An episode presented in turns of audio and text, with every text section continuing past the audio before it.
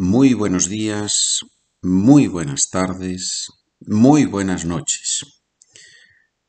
Hoy vamos a leer una historia, una pequeña historia, y el título de la historia es Elías. Si no comprendes la historia, ya sabes que puedes adquirir, comprar el documento en la página de internet SpanishWithPedro.com.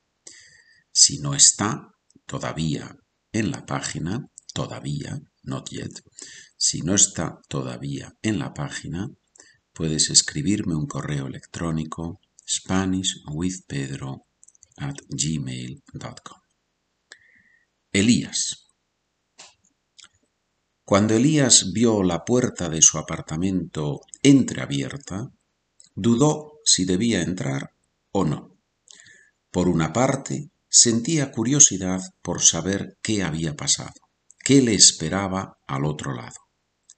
Por otra parte, el miedo le hacía casi temblar y estaba empezando a sudar. Después de algunos segundos, decidió empujar un poco la puerta para mirar hacia adentro.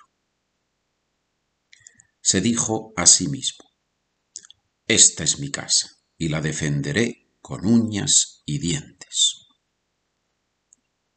Elías no era fuerte físicamente, pero algo en su interior le dijo que allí no iba a necesitar la fuerza física, que allí dentro le esperaba un desafío de otro tipo.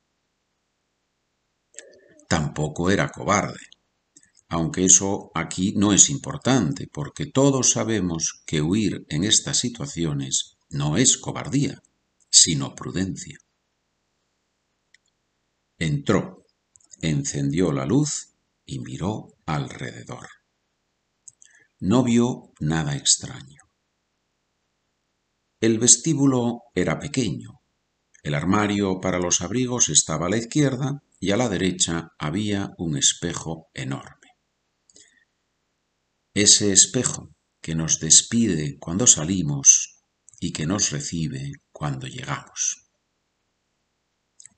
Ese espejo que nos ve alegres o preocupados cuando dejamos el apartamento.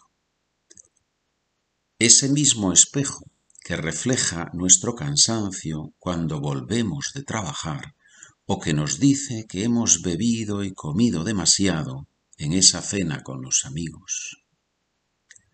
Es también el espejo que casi no vemos cuando entramos corriendo porque tenemos que ir al baño con urgencia o porque entramos solo unos segundos para recoger rápidamente algo que nos habíamos olvidado. Un paraguas, la cartera, el teléfono móvil. Esta vez Elías ni vio el espejo ni se vio a sí mismo allí reflejado. Avanzó hacia la cocina, que estaba a la izquierda de la entrada. Allí notó que había dos cajones abiertos. Cosa rara, porque él era muy ordenado y siempre dejaba todo en su sitio. No encendió la luz, no hacía falta.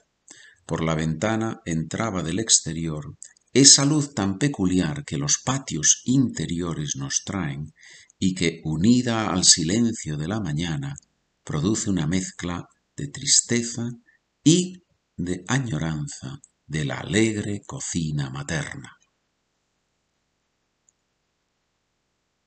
De la cocina pasó al salón. La mujer estaba sentada en el sofá, en su sofá, y leía el periódico tranquilamente. Elías se asustó, se quedó paralizado, no supo cómo reaccionar. La miró con asombro, con miedo, con nerviosismo y hasta con estupor. La mujer sonreía mientras pasaba lenta y sonoramente las páginas del periódico. Después de un minuto o dos, Elías gritó. ¿Qué hace usted aquí? Voy a llamar a la policía inmediatamente. Silencio.